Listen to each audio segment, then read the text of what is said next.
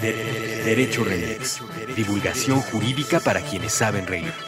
Con Gonzalo Sánchez de Tagle, Ixchel Cisneros y Miguel Pulido. Todos los lunes a las 9 pm a través de Puentes.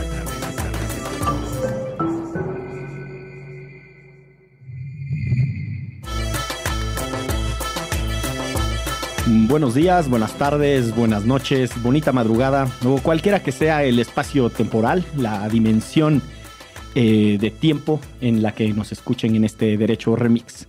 Nos acompañan, como siempre, en esta grabación, Ixchel Cisneros. ¿Qué ¿Qué tal? Creo que es la primera vez que me presenta a mí primero, ¿viste? Está muy Casi bien. siempre es el abogado laureado de la colonia whatever donde viva. Ixchel Cisneros, los ojos periodísticos más jurisconsultos de la región latinoamericana. Hola. ¿Cómo estás? Muy bien. Me da mucho gusto. Y también está aquí Gonzalo Sánchez de Tagle, Presente el abogado más laureado de diversas latitudes. de diversas latitudes. Aquí andamos. Muy bien. El programa de hoy lo dedicaremos a un tema que genera muchísimas pasiones. Se dice que es el juego del hombre, que es el deporte más querido en el planeta Tierra, eh, que incluso ha merecido libros y demás. El badminton. el ajedrez. No, Un bueno. deporte de masas. Súper. El fútbol soccer, señoras y señores. En este país solo fútbol, porque eso de soccer es medio de, Sí. de otras culturas. Eh, antes de dar pie a la conversación que tenemos hoy, fíjense que hay un autor eh, ya fallecido que mm, en algún momento fue juez de la Suprema Corte de Justicia de Argentina, Carrió, que escribía para explicar muchas cosas de cómo funciona el derecho y las cuestiones de la legislación, etcétera. O sea, pudo haber estado en este programa. Pudo haber estado en este programa. Él utilizaba el fútbol para explicar cosas como la regla, la regla aplicación eh, de manera mecánica, cuáles son los principios, que si los principios ven, hay un debate teórico muy aburrido, pero muy importante al mismo tiempo, sobre las diferencias entre reglas y principios. Em, y en este sentido, eh, la verdad es que eh, les vamos a dejar en la bitácora ahí el texto de Carrió, porque es muy bonito para entender reglas, estándares y principios. Una cosa muy singular. Una introducción. Una introducción. Pero bueno, con esa, con esa primera referencia teórico-pambolera, eh, vamos a desahogar el programa de hoy a partir de referencias que les he escogido, muchachos, de noticias que tienen que ver con el mundo del fútbol, pero que me parece que también explican gran parte de lo que sucede en nuestras sociedades. Resulta que en un juzgado de Brooklyn y durante un periodo de siete horas, un empresario argentino de apellido Bursaco declaró en un caso que se está llevando en aquel país por amaños, dirían algunos, o por, eh, así se dice, amaños, por este, actos de corrupción. Este empresario argentino fue presidente y director ejecutivo de una empresa que se llama Torneos y Competencias y estuvo vinculada a el tema del fútbol principalmente argentino, pero también en otras latitudes, gracias a acuerdos con la FIFA. En 2015 estalló un caso que ustedes recordarán que se le conoció como FIFA Gate, porque tuvo mucha cobertura mediática porque la Interpol emitió órdenes de captura y entonces empezaron a hacer arrestos internacionales y la gente corriendo y tal. Este cuate, eh, Bursaco, alcanzó a escaparse de una acción en Suiza eh, en donde la policía lo trató de atapar, montaron un operativo y se escapó. Y estuvo fugitivo escasas semanas y después dijo, no, pues no me les voy a escapar todo Toda el la tiempo, vida. toda la vida, y se entregó en Argentina. Y eh, este cuate en Estados Unidos está bajo proceso y ganándose este derecho de ir teniendo algunos privilegios en función de lo que va eh, declarando, lo que se le llaman las delaciones. Eh, consiguió primero que lo sacaran de la cárcel y lo llevaran a una mm, prisión domiciliaria. Ahí estuvo en prisión domiciliaria un ¿Pero rato a cambio de qué? de ir dando nombres, Soltando la sopa. soltando la sopa. Y resulta, pues, que en los últimos días de sus declaraciones, que es esta que les refiero de Brooklyn, eh, que duró siete horas, sácatelas que embarra Televisa. No, bueno, ya lo veíamos venir, ¿no? ¿O ¿Cómo? Qué raro. Entonces, Sí. eh, se las dejo ahí. Eh, el tema de el fútbol, los federativos, la corrupción, el mundanal de dinero que se mueve en estas operaciones transnacionales y, una vez más, la realidad mexicana dirimiéndose en tribunales extranjeros. Sí, porque además aquí qué, ¿no? O sea, si de no ser por estas noticias y bueno, por lo menos el medio que consultamos no era un medio mexicano, eh, hablaba del tema, pero aquí ha pasado de noche, ¿no? Y lo que decía pues era eso, que Televisa había dado una lana también para tener ciertos privilegios en torno al fútbol. Y esos privilegios en realidad son derechos de transmisión, hasta donde tengo entendido. Entonces lo que hacían los federativos era maiciar a las autoridades de la FIFA o, o a las distintas federaciones para que les dieran la exclusividad de la transmisión de los partidos. Así es, tal como lo describes. Y bueno, y Televisa entiendo que hizo lo propio para efectos de, en este caso, de la transmisión de unos partidos de Argentina, Paraguay en el Mundial, ¿no? Así es. Eh, los, lo que está saliendo, porque se sabe muy poco, es que creaban empresas que terciaban la competencia para ganar los derechos y en realidad después se retransmitían y creaban otras empresas para recibir eh, las mordidas por fuera del sistema financiero de los países involucrados. Entonces es un esquema de triangulación de dinero bastante eh, sofisticado, pero además, eh, pues en una lógica casi que de pues de cochupo, de lo mismo que darle, ¿no? Ahí el- la mordida al, del- al de la esquina, pero pues todos estos muy elegantes de traje y toda la cosa. No, bueno, muy elegantes de traje y no son unos cuantos pesos seguramente, ¿no? Este, para lograr tener este tipo de transmisiones. Y sí, como bien decías, el fútbol, la verdad es que muchas veces está envuelto en este tipo de conflictos y justo pues parte del escándalo eh, que metió a directivos de la FIFA por los mundiales, los últimos mundiales, ¿no? Como dieron a los países los últimos mundiales. Pues es eso, al mejor postor, ¿quién paga más, no? No quien tenga más este audiencia en su eh, o que pudiera tener mejor infraestructura, es quien le afloja más lana. parte de, la, de las acusaciones es justamente los cochupos y los maiceos que se hicieron en torno a la designación de Qatar como sede Exacto. para el siguiente mundial. Que por cierto, felicitamos a los amigos peruanos que se clasificaron después de mucho tiempo. Sí. Después de 36 años regresan a un mundial de fútbol. Eh, una cosa que, que es interesante de las delaciones que hace este, este cuate, eh, Bursaco, es que eh, presenta cómo había cenas, describe cómo sen- sentaban los directivos de las distintas compañías y de las federaciones y los montos que negociaban para los distintos arreglos. Él menciona en, en estos, eh, en estos expedientes que hay sobornos de hasta 600 mil dólares en una cena. O sea, en una, o sea, fluía En la una lana. sentada. En una sentada, 600 mil dólares que habían puesto los eh, empresarios de O Globo, que es este grupo casi, eh, pues, ¿cómo le diríamos? Monopólico brasileño, ¿no? En Sí. términos de medios de comunicación. Su Televisa. Exactamente, ellos también tienen su Televisa. Y la otra cosa que, que creo que sale a colación en este, con este caso es que hay un montón de directivos de otros países que ya están en prisión.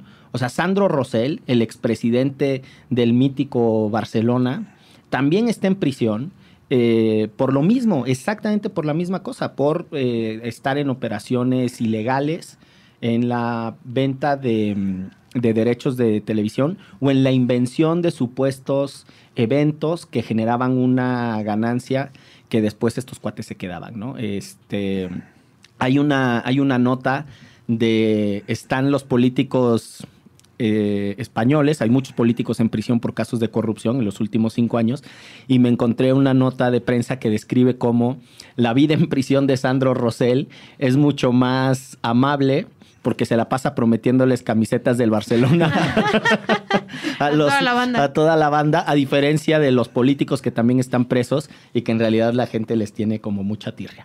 Pero bueno, salen un montón eh, de federativos de muchas partes del mundo involucrados en esto. Está Grondona, Julio Grondona, que era el de Argentina. Está también todos los casos de corrupción del suizo, que tuvo que renunciar después de su reelección, de Joseph Blatter. y están los casos del mítico eh, presidente de la Federación de Jamaica de Fútbol, que además era el presidente de la CONCACAF. O sea, es decir, hay una, hay, hay una cosa que se está meneando bien gacha y paradójicamente, eh, y este era el planteamiento inicial, pues lo único que sabemos de México es una vez más pues, por estas delaciones en otros países. Sí, lamentablemente cuando hay mucho dinero de por medio, no sé, los seres humanos nos encanta robar. Entonces, este es el mejor ejemplo de que sí, eh, es un deporte, ¿no? Donde se supone que todos nos divertimos y ellos van a ejercitarse, ¿no? Así debería de ser, pero pues no, realmente es un negociazo y una tracalera tremenda. Pues sí, yo creo que, y, hay han existido muchos casos en México, sobre todo en el manejo de los equipos, el hecho de que Televisa tenga más de un equipo, y muchas reglas en la compra de jugadores, en la venta de jugadores, que, huele y apesta a corrupción y, simplemente no pasa nada. Y el que al final del día pierde, pues es el jugador y nosotros, porque estamos embebidos y estamos involucrados como aficionados, pues en una, en una escena de corrupción más del canal de las estrellas. No, por ejemplo, digo, yo soy fan de los Pumas, ustedes no están para saberlo, ni yo para contarlo, pero este lo que pagan por la renta del estadio, ¿no? Que es o sea, que le dan casi nada nada de dinero a la universidad por usar su nombre y sus instalaciones y pagan como 30 mil pesos mensuales por la renta del estadio. O sea, una... renta cómoda. Ajá, no, y no, imagínate la cantidad de dinero que se meten, deja tú ya por taquilla, que casi siempre, o sea, hasta cuando les va mal la gente, ahí estamos en el estadio, eh, por la venta de patrocinios, por la venta de playeras, por la venta de todas estas cosas. Y, ah, ¿por qué no? A la máxima casa de estudios que estoy usando su nombre, su logo y sus instalaciones, 30 mil pesitos mensuales. Aquí que me andaban sobrando. Ahí eh, no es el único caso polémico el del patronato de la UNAM sobre cómo se gestionan, eh, si son leoninos o no los contratos. Un contrato leonino es un contrato que es notoriamente abusivo para una de las partes, aprovechándose o de la ignorancia o de una relación de poder. Y que una de las partes es la universidad más importante de este país, además. Exacto, o sea, pero hay, hay una relación de saqueo formalizada entre los patronatos de, por lo menos el de la UNAM y alegadamente también el de la Universidad Autónoma de Nuevo León, donde se tiene la misma hipótesis de trabajo, ¿no? Que eh, se lucra de manera desmedida con los derechos de, ambos equipos. Pero una de las cosas de esta noticia que, que, estamos comentando que me atrapa es, alguien podría decir, pues no es corrupción porque son cosas que suceden en el ámbito privado. O sea, es decir, la, la lógica de que amañaron eh, los eventos deportivos y que falsearon cuentas y tal, pues en realidad tendría que ser visto, lo pensaría alguien en México, desde la doctrina penal muy clásica como un delito o como que alguien tendría entre particulares. entre particulares, que alguien tendría que alegar que el otro abusó, lo estafó y así se resolvería en México. Lo que es interesantísimo de estos casos que estamos describiendo, ¿no? los que están en Estados Unidos, los que están en España, es que entienden que son delitos contra la economía y contra, contra una economía competitiva. Y que por tal razón la corrupción entre privados también es de interés público. No solo porque el fútbol es una cosa bonita que tenemos que proteger todos, sino porque tienen unas figuras legales que en México no existen. Esa es la razón por la que Sandro Rosell está en la cárcel en España, ¿no? Porque es corrupción entre privados, pero no importa. ¿No? Y ahí creo que, hay una cosa interesante para desarrollar. Y asumo además que la FIFA debe de tener normas muy claras por cuanto a los derechos de transmisión respecta. Es decir, no puede dar simplemente porque sí exclusividades a diestra y siniestra. Mm, tiene, exacto. Tiene restricciones y una de las cosas que genera tanto dinero es precisamente la noción de exclusividad. Que lo que transmite uno no lo pueda transmitir el otro. ¿Qué es lo que hace aquí Televisa? Que tenía la gran mayoría de los equipos en exclusividad, de los equipos del fútbol mexicano. Pues ahí está. Eh, para no variar, les dejamos entonces la bonita nota de la corrupción en el fútbol, lo que se está resolviendo en los tribunales de Brooklyn en Estados Unidos, pero también otros casos que involucraron a altos funcionarios de la FIFA. Y en los que ha salido mencionado Televisa. Otra noticia, muchachos. El Ministerio del Trabajo y Promoción del Empleo en el Perú, anunció que se declararía día feriado no laborable si la selección peruana lograba clasificar al Mundial de Rusia del 2018. ¿Y qué creen? Increíble.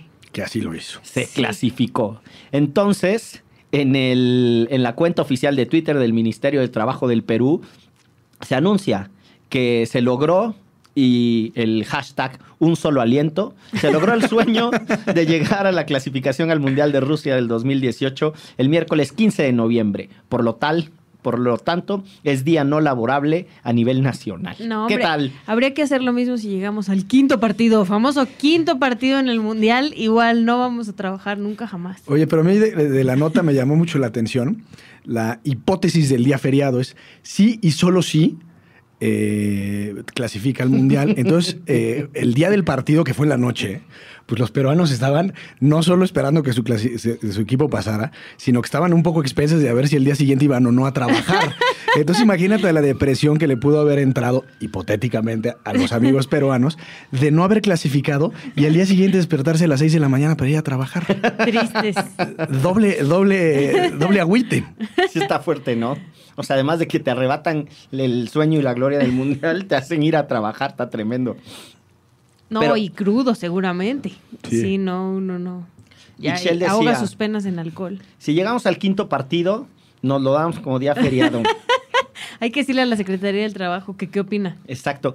No, pero esto me, me sirve de pretexto porque uno escucha en México que somos bien flojos y que tenemos un montón de días de descanso y tal, ¿no? Hay una hipótesis socialmente construida, normalmente de las clases privilegiadas y dominantes, para hacer sentir que lo que tienen es porque lo trabajaron mucho y que los pobres son pobres por flojos, ¿no? Y parte de ese discurso mentiroso y, falaz es decir, que, pues ve, la ley federal del trabajo tiene seis días. Son seis o siete, Gonzalo, ya ni me acuerdo. De, de- a partir de, de vacación, dices. Eh, no, seis de, de días no laborables eh, obligatorios. Son el, el el primero de 20 de enero, noviembre. 5 de Ah, febrero, según yo son siete. mayo, este, 16 de septiembre, 20 de noviembre y 25 y 25 de diciembre. Son seis. Son seis días eh, que no se trabaja en este país. ¿Pero y es qué me así dices como... del 12 de diciembre, el 10 de mayo? El 10 de mayo, el 2 de noviembre. Nos los andamos tomando porque... O sea, hay muchos pero- días que se otorgan que no son oficiales, digamos. Pero está bien, está mal que... Yo creo que tenemos pocos días de descanso.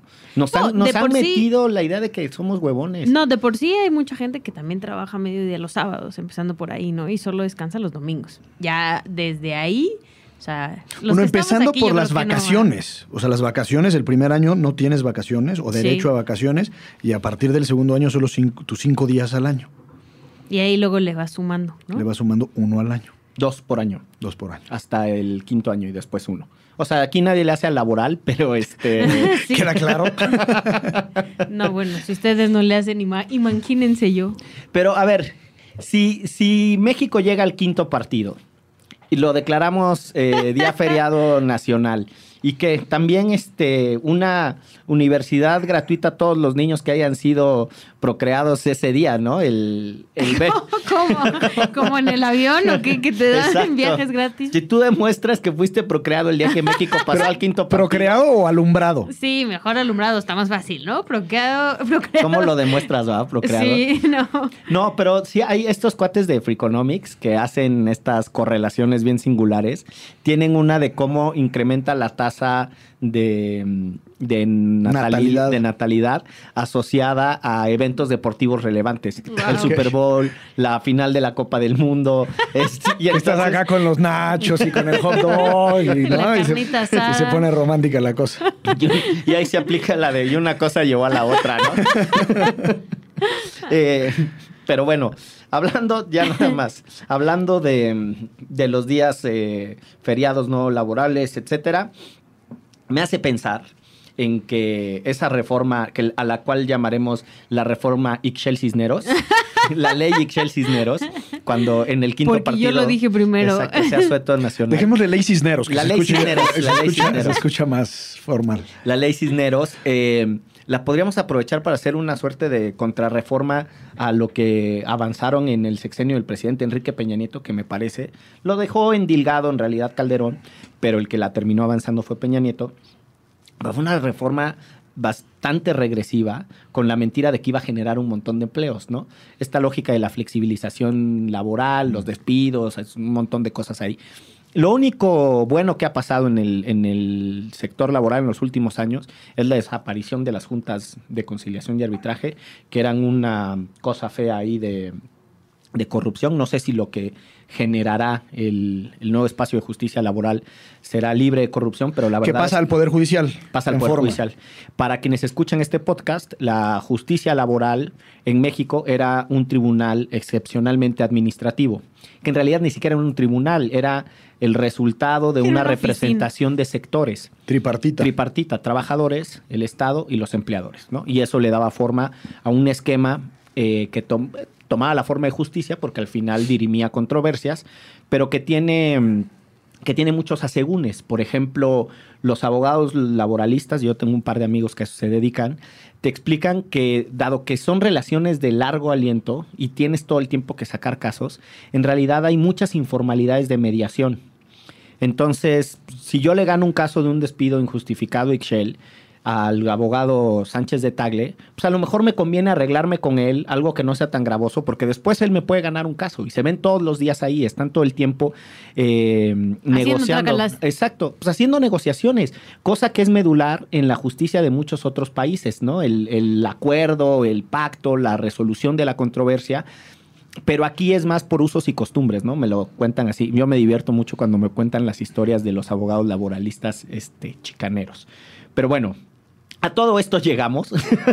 Porque el Perú les dio, les, les, regaló el día a sus ciudadanos. Y ahora que tengamos el quinto partido, nosotros vamos a descansar. Así fue como llegamos a este punto. Eh, siguiente noticia, muchachos, para conversar en este derecho remix de la patada. Eh, anunció en algún momento la directiva del Club de Fútbol Monterrey que para el clásico, que tendría lugar el 18 de noviembre del 2017, se proponen que las personas que vayan uniformadas con la vestimenta del equipo rival no podrán entrar al estadio, no vamos a decir el nombre del estadio porque es una marca de un, de un, ban, de un banco eh, neocolonial español, eh, que la entrada a ese estadio eh, estaba prohibida para quienes llevaran el uniforme de los Tigres tigueres, le dirían nuestros amigos de San Nicolás de los Garza. O sea, ¿solo de los tigres? Exacto. Si, si, voy yo con la de los Pumas, yo sí puedo pasar. Esa es una gran pregunta. La, el, el, comunicado no lo decía. Estoy abuelo de pájaro aquí revisándolo y parece que era solo de los tigres. Lo que, lo que abrió esto de debate, y lo pongo así sobre la mesa, es tú tienes una, un problema de inseguridad bien fuerte en el fútbol mexicano. No como en otros países, pero que está emergiendo con potencia. Tienes que tomar decisiones. ¿Es razonable negarle la entrada al estadio a una persona por su vestimenta no. para evitar la violencia? Pues de bote pronto y abuelo de pájaro, no.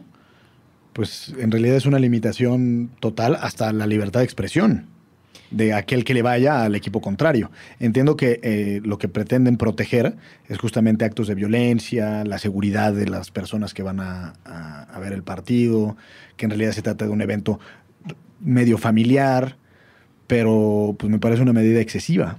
Lo que hacen en el estadio de CU, si les ha tocado ir, es que dividen, uh, o sea, en este tipo de partidos, que normalmente es el Pumas América, el Pumas Monterrey, el mm, Cruz Azul.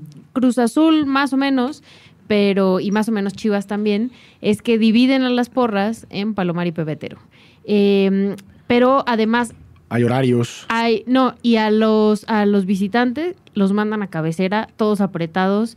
Si traes playera y tú traes boleto de abajo y le vas a la América y pagaste más, me vale. O te quitas la playera, o sea, literal el granadero ahí te dice, o te quitas la playera y te sientas donde quieres, o con tu playera te vas con la porra de América que está en la cabecera, ¿no? O con la porra de este, el Monterrey que está en la cabecera. Y pues eh, sí ha habido incidentes después de eso, de todas maneras. Y a mí me ha tocado ver unas cosas súper fuertes, o sea, como decir, gente que se avienta a ponerse su playera del equipo contrario y sentarse en la mitad de la Rebel, que es la porra de los Pumas. Y así, señoras, una señora con una playera del Cruz Azul le aventaron, bueno, hasta, pues, parecía algo amarillo, esperemos que haya sido cerveza, y uno de los líderes de la porra de Pumas... O bebida energética. Esperemos, Sabor limón. esperemos, esperemos. Se bajó a decirle, señora, o se pone la chamarra O le llega, ¿no? Porque no podemos nosotros... Hay en algunos estadios que ponen una especie como de jaulas, ¿no? En la Argentina. Aquí lo que hacen es rodearlos de granaderos, además. O sea, además de que los mandan a cabecera, eh, tanto a la porra de Pumas más ruda, que es la Rebel, como, o sea, eso no, no lo hacen con la gente de Pumas normal, sino la porra. Los rodean de granaderos e igual a los de Monterrey o los de América. Y además sacan primero, a la, antes de que se acabe el partido, sacan a la porra visitante. El- los llevan literal, los escoltan hasta sus camiones. O sea, no, no, no, no presencian el pitazo final. no, y después de que se acabe el partido y después que los otros ya van en sus camiones rumbo a Monterrey o rumbo a Cuapa, sacan a la porra de Pumas. Los de- o sea, te dejan encerrado ahí todavía un ratote en lo que- después de que se acabe el partido. Estaría súper tremendo que temblara, por ejemplo. Este, te dejan literal encerrado ahí para prevenir que se encuentren en la salida. Claro. En el lenguaje del derecho se habla de estas cosas que son los actos de molestia, ¿no? Ok. Eh, que son, por ejemplo, cortar tu libre circulación o llegar a tu casa. Eh, son actos que hace la autoridad que en alguna medida infringen un margen de tu personalidad, de tu libre movimiento, de tu propiedad y tal. Yo creo que nos hemos ido acostumbrando a un montón de actos de molestia eh, en aras de nuestra propia protección. Y casi que les diría que lo que sucede en los estadios es una metáfora de lo que le pasa al país. O sea, como hay un riesgo de seguridad, el líder de la porra no puede controlar a los colegas que están ahí. Pues una cosa tan sencilla como usar una playera de un equipo, ya no lo puedes hacer, porque está en riesgo tu propia seguridad. Eh, te no puedes terminar de disfrutar un partido porque te tiene que sacar la policía. No puedes ir solo a comprar una cerveza porque si te sales de la zona de protección te agarran te ahí. agarran, estás en riesgo. Eh, y todo se hace en aras de nuestra propia seguridad y de la integridad de nuestro, de nuestro cuerpo y lo que sea. Y yo creo que el- el- el- esta discusión que se generó en Monterrey a propósito de la medida de los directivos de los rayados, eh, me parece que pone sobre la mesa si estamos, por lo menos para cuestionarnos, si estamos tomando las, las medidas adecuadas para resolver problemas de fondo, ¿no? O sea, ¿qué onda con la violencia en los estados, en los estadios, perdón, también en los estados? Eh, no lleves playera del no sé cuál. Pues me parece que es una medida honestamente torpe para un problema bastante más de fondo. Una medida burda. Sí. En Inglaterra, con los hooligans, que creo que podría ser eh, uno de los mejores ejemplos de violencia en los estadios, una de las principales medidas que tomó el Estado, el, digamos, las instituciones de gobierno, fue, en primerísimo lugar, atender el problema en las escuelas. Es decir, tratar de, de, de, de alguna forma de enseñarle a los niños y a los jóvenes que acudían a las escuelas, pues la, Que no estaba bien reglas básicas de civilidad, tratar de quitar referentes muy comunes de violencia eh, y luego, pues de manera mucho más activa, eh, infiltraron a policías en las barras y en las porras estas de los hooligans, lo mismo cercaban a los hooligans de tal forma que no pudieran llegar a, a- a las, a las porras contrarias y ya después un estado más policial. Eh, pues determinó sanciones de por vida a ciertos hooligans de no poder entrar a los estadios nunca más. eh, Hay algunos que tienen restricciones para viajar eh, en la Unión Europea en contextos de partidos en de tiempos, fútbol. en tiempos de fútbol. En tiempos de fútbol no pueden, no pueden desplazarse de, entre países. Pero había una comisión o algo crearon en, en Inglaterra, una discusión de Estado, cómo resolver la violencia, con un horizonte. Y se fueron tomando medidas para resolver el problema. Cuando yo digo que es polémico lo que hicieron en el Club de Fútbol Monterrey, Y discriminatorio. es que tomaron una decisión sin decir cuál es el horizonte. Eso es como, y por eso digo que es una metáfora de lo que pasa en el país. Es una medida de ocurrencia. No es un planteamiento de mediano y largo plazo. Si te dijeran, miren, tenemos un problema de violencia en el fútbol que tenemos que controlar y vamos a iniciar, eh, pues ni modo, ¿no? Como restringiendo las playeras, con una campaña de educación, pero no sé qué, porque nuestro propósito es que en el 2021 todos los estadios estén libres de violencia Yo te diría, entiendo cuál es el planteamiento y hacia dónde van pero quieren resolver el problema tomando una medida aislada de contentillo. Y lo que hace el Club de Fútbol Monterrey y lo que hacemos nosotros metiendo al ejército a las calles a resolver el problema del narcotráfico no tienen diferencia, en el sentido de que pues es... Nada más tapar un parche ahí Exacto. aventado sin estrategia alguna. Y ahí pues me parece que hay una, metáfora de país. Eh, y la violencia en los estados está ruda, ¿no? Gonzalo, tú tienes un articulito muy bonito sobre ese tema eh, del fútbol argentino. Ah, bueno, escribí hace unos meses un artículo que el 15 de abril jugaban dos equipos argentinos, el Belgrano contra el Talleres. Y bueno, finalmente terminó muerto uno de los, un, hincha, que así le llaman allá, que se llama Emanuel Balbo. Pero la historia se desarrolla y es muy interesante porque Emanuel Balbo estaba hasta arriba en la tribuna, lo que sería Palomares o Palomar. El Palomar. El Palomar. Y de repente a la distancia observa a un individuo que le llamaban Oscar el Zapito Gómez. Y lo ve con ira y con furia porque supuestamente este Zapito había matado a su hermano y había sido absuelto.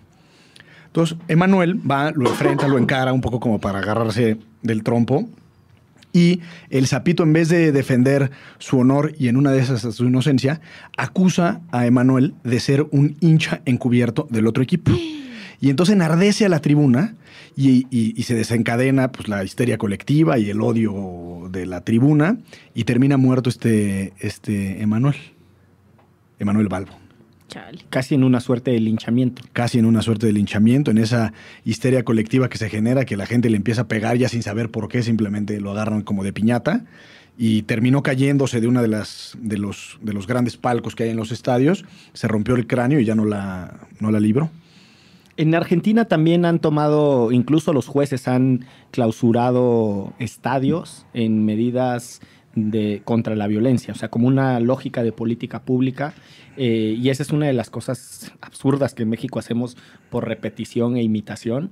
Eh, copiar algunos modelos de, de vivir el fútbol de otros países, ¿no? Esta lógica de las barras hoy tan generalizada en México, si ustedes recuerdan, no existía hace 25 años. ¿No? en México existía la porra. hace 25 años estaba un poco chiquita, pero... yo dije, si ustedes recuerdan, porque yo no recuerdo, yo soy todavía más joven que ustedes.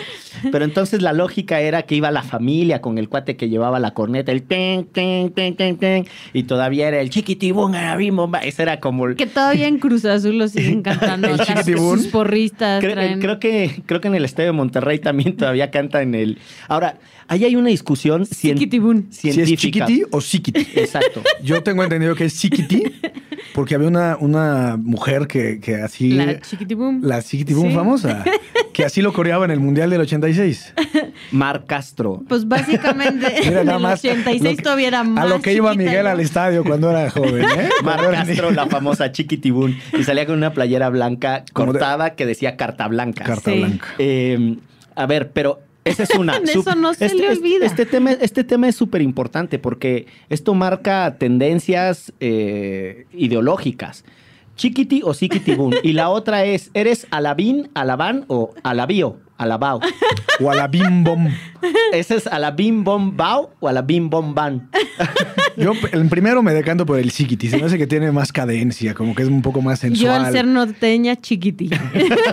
sí. Bueno, si fuera de Chihuahua sería chiquiti, ¿no? Sí, en Sonora también es chiquiti. chiquiti. Pues ahí cambió mucho el fútbol a partir de, copiar modelos. pero yo tengo una pregunta con lo de la nota de Monterrey. O sea, un, un aficionado de Tigre se puede amparar o puede denunciarlo contra el CONAPRED fueron a la Profeco. Eh, yo creo que pones un tema sobre la mesa bien importante, Ixchel, que es cuál es la discusión pública eh, del asunto. Porque las autoridades del Club de Fútbol Monterrey alegaban pues, que el estadio es un recinto privado, que si bien eh, alberga mucha gente, pues al final tú pagas una entrada y son transacciones individuales. Cada aficionado paga su boleto y está haciendo una transacción con el que recibe y que existe como en muchas otras partes, la reserva del derecho de admisión. De hecho, sobre este tema hay una discusión muy avanzada, que si el haber comprado un boleto te asegura necesariamente un espacio. Un espacio ¿no? Y si es una suerte de contrato, si es un contrato de adhesión, ahí hay mucha discusión sobre ese tema. Lo cierto es que es un espacio público gestionado por un, o sea, por la masividad del evento y por las características del Y evento. altamente regulado. altamente regulado. sí. Desde medidas de protección civil, eh, temas de discriminación, O etcétera. sea, pues justo una- eso, ¿no? El letrerito este que ponen a la entrada de los restaurantes de aquí no se discrimina por, ¿no? Ahí sí se discrimina por irle a Tigres. Y yo, yo creo que no era necesariamente un acto de autoridad. Por, o sea, el Club de Fútbol Monterrey no es una autoridad y entonces el aficionado de Tigres difícilmente se puede amparar directamente contra la directiva del Club de Fútbol Aunque, Monterrey. pa- paréntesis, como nota, ya se puede amparar uno en contra de actos de particulares. Depende, cuando están particulares que están subrogando o ejerciendo funciones de A autoridad. ver, expliquen. Sí, pues que el particular sustituye en la gestión de una autoridad. El ejemplo más sencillo en estos días para explicarlo es lo que sucede en las universidades. El juicio de amparo, para quienes estén escuchando este podcast y tengan eh, menos conocimiento jurídico, es un juicio de protección de los derechos constitucionales. Cuando la autoridad se equivoca, los viola, te afecta, ¿no? Eh, ahí tú puedes ir con un juez y decirle, oye, este cuate se está pasando conmigo en cosas que la Constitución me protege. Esa es como la quinta esencia del, del juicio amparo. Pero era una lógica de que solo cuando lo hacen las autoridades. Y eso eh, ha venido evolucionando desde hace muchos años en el derecho mexicano al llegar al estado que ahora describe Gonzalo. Hoy te puedes amparar también contra actos de particulares. ¿Qué actos de particulares? Pues cuando los particulares sustituyen una autoridad. Piensa en una universidad. Puede ser una universidad particular, pero es el vehículo para asegurar el derecho a la educación que está previsto en la Constitución, incluso la educación superior. Entonces la universidad termina siendo una autoridad. Y dos cosas también, por ejemplo, proveedores de servicios públicos. eh, y hay un tema que no, no es propiamente de lo que estamos discutiendo, pero es un tema de materia de derechos humanos que se llama la eficacia horizontal de los derechos humanos, que los derechos humanos son eficaces, valga la repetición del término, pero pueden ser oponibles frente a ciudadanos. Es decir, no solo un derecho humano existe en función de un acto de autoridad, sino también de manera horizontal, es decir, entre ciudadanos. Esto, para ponerte otro ejemplo, piensa en el derecho a la vivienda, ¿no? La lógica de que los derechos humanos son oponibles, es decir, que se los exiges al Estado y que el Estado te tiene que contestar, al gobierno para decirlo en, en un lenguaje más, eh, más ciudadano. Eh, pues sí, pero el derecho a la vivienda, en la gran mayoría de los casos, en realidad se ejerce entre particulares. El abogado más laureado de diversas colonias de la Ciudad de México tiene un contrato de arrendamiento con otro particular. Y ese contrato de arrendamiento con otro particular es lo que está haciendo eficaz el derecho a la vivienda de Gonzalo. La otra persona no se puede comportar absurdamente. Entonces, esa eso es a lo que se refiere con la eficacia de los derechos de manera Y horizontal. ¿Y en Conapred o no? Tampoco. Volviendo al Club de Fútbol Monterrey Sí. o al, o al No, alojamiento. Al de Monterrey.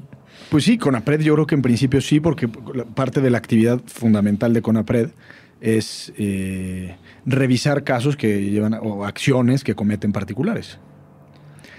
Y digo, y entre otras cosas, este, hay una discusión sobre si los concesionarios pueden también en esta, digamos, en esta ampliación del ejercicio de la actividad pública, es decir, lo que lleva a cabo un concesionario, que es una autorización por parte del Estado para ejercer determinadas actividades o explotar determinados recursos, si en el ejercicio de, esa concesión o permiso estatal pueden o no violentar algún derecho humano. Y lo comento porque usualmente los estadios parten de alguna premisa de autorización por parte de- del Estado para ejercer o para, para llevar a cabo las actividades que se hacen dentro del propio estadio. Entonces, Yo creo que es, ponerlo por la mesa. es un caso interesante que me parece que tiene distintas aristas. La eficacia de los derechos humanos de manera horizontal entre particulares. ¿Por qué el Club de Fútbol Monterrey va a violar el derecho al esparcimiento, ¿no? A la Libertad de al- a la expresión. libertad de expresión de un A individuo. vestirte como te dé la gana. Exactamente, incluso a la autodeterminación de la personalidad. Y yo creo que ahí hay una cosa no Sí, menor. ¿Qué pasa si traes tatuado el símbolo de tu equipo en el rostro? Pues, Exacto, ya no, puedes Si, si pasar. traigo, traigo tatuado en el cuello el tigre, ya no me van a dejar entrar por traer el tigre ahí Sí. tatuado, pues. Pero la, otra cuestión es eh, desde dónde se responde para regular conductas abruptas o eh, violatorias de derechos, ¿no? Es decir, el CONAPRED, la Profeco un juez tendría que intervenir. En otros países, los jueces resuelven incluso quién puede jugar y quién no puede jugar fútbol. Es una cosa súper absurda, ¿no? Entonces, un jugador está impedido porque no sé cuál. Eh, la comisión sancionadora, ¿no? La comisión disciplinaria de un país, y entonces el, el jugador va con un juez para que le dé una orden que le permita jugar porque se está violando su derecho chance. al trabajo. Son Órale. cosas muy singulares que en México no vivimos. Déjame poner un ejemplo y, y podría ser materia de un programa completo, pero en las plazas de toros, eh, deliberadamente las plazas, en algunos estados, prohíben la entrada a menores de edad por considerar que es un evento violento y no apto para una persona menor de edad, para un niño.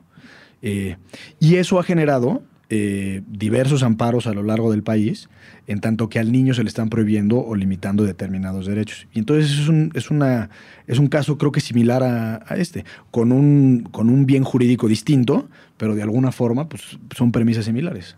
Pues ahí están esas tres bonitas noticias de la patada para conversar los temas de actualidad, los derechos. ¿Cómo lo ven, queridos, querida Ixchel, querido Gonzalo, para ir cerrando este podcast de Derecho Remix de la patada? Híjole, yo creo que prefiero que me separen de los de la América, que no me dejen entrar, ¿no? No sé, o sea, sí creo que al final, bueno, pues en este caso específico del de Monterrey, pues están discriminando a la banda de Tigres por mayor. Y en el de corrupción, pues, ¿qué te digo? El fútbol se presta para eso y para harto cochinero más. Habría que saber qué está pasando en el fútbol mexicano a propósito de la corrupción. Yo creo que ahí hay un tema. Recuerden que una vez no fuimos a un mundial de fútbol porque nuestros federativos se les, Cachirules. se les hizo fácil alterar las actas de nacimiento de los jugadores. De los llamados cachirules. Querido. Gonzalo, Yo me quedo con tu, con tu reflexión en torno a que son temas que tratan de tapar el sol con un dedo y sobre todo el- la prohibición de, de que jugadores, eh, la porra de Aficionados. de los Tigres entren a el estado del Monterrey. Creo que es un tema que tiene que verse más de fondo, es un tema cultural, es un tema de cómo entendemos la violencia y cómo entendemos nuestro comportamiento en espectáculos y demás. Y si me permiten hacer una, una recomendación, hay un periodista polaco, descansa en paz, que se llama Ryszard Kapuczynski. Fascinante su lectura. Pero ya que estamos en el tema del fútbol, tiene un libro, bueno, en realidad es un, un reportaje que así se titula el libro, se llama La Guerra del Fútbol. En 1969, en las eliminatorias para el Mundial de México 70, Ujú. eh, entre Honduras y El Salvador, eh, se- gana, si no me falla la memoria, gana Honduras y al salir el equipo del Salvador de territorio hondureño, cierran la frontera y se arma la guerra. Obviamente la guerra no fue la causa en sí misma de... de- El partido más bien. perdón, el partido no fue la causa del- de la guerra, pero pues fue la gota que derramó el vaso entre problemas que traían Honduras y El Salvador de tiempo acá. Y resulta ser que muy poca gente se, dio- se enteró de esa guerra porque justamente el hombre estaba llegando a la luna en ese mismo, en ese mismo momento. Entonces, bueno, es una lectura muy interesante que pone al fútbol como el eje central de un evento armado. ¿Saben qué nota nos faltó? De la de que Italia no va al mundial. Eso sí es una tristeza. Hasta para los ojos femeninos o masculinos que les gusten los italianos. Qué bárbaro. son guapos, son guapos. Sí, son muy muchachos, guapos, son muchachos qué bruto, atractivos. Qué bárbaro. Y Holanda también, ¿no? No tanto. Bueno, Me quedo con los italianos. con esto cerramos este Derecho Remix. Nos escuchamos la próxima vez. Gracias. Bye. Bye. Derecho Remix. Divulgación jurídica para quienes saben reír. Con Gonzalo Sánchez de Tagle, Ixchel Cisneros y Miguel Pulido. Todos los lunes a las 9 pm a través de Puentes.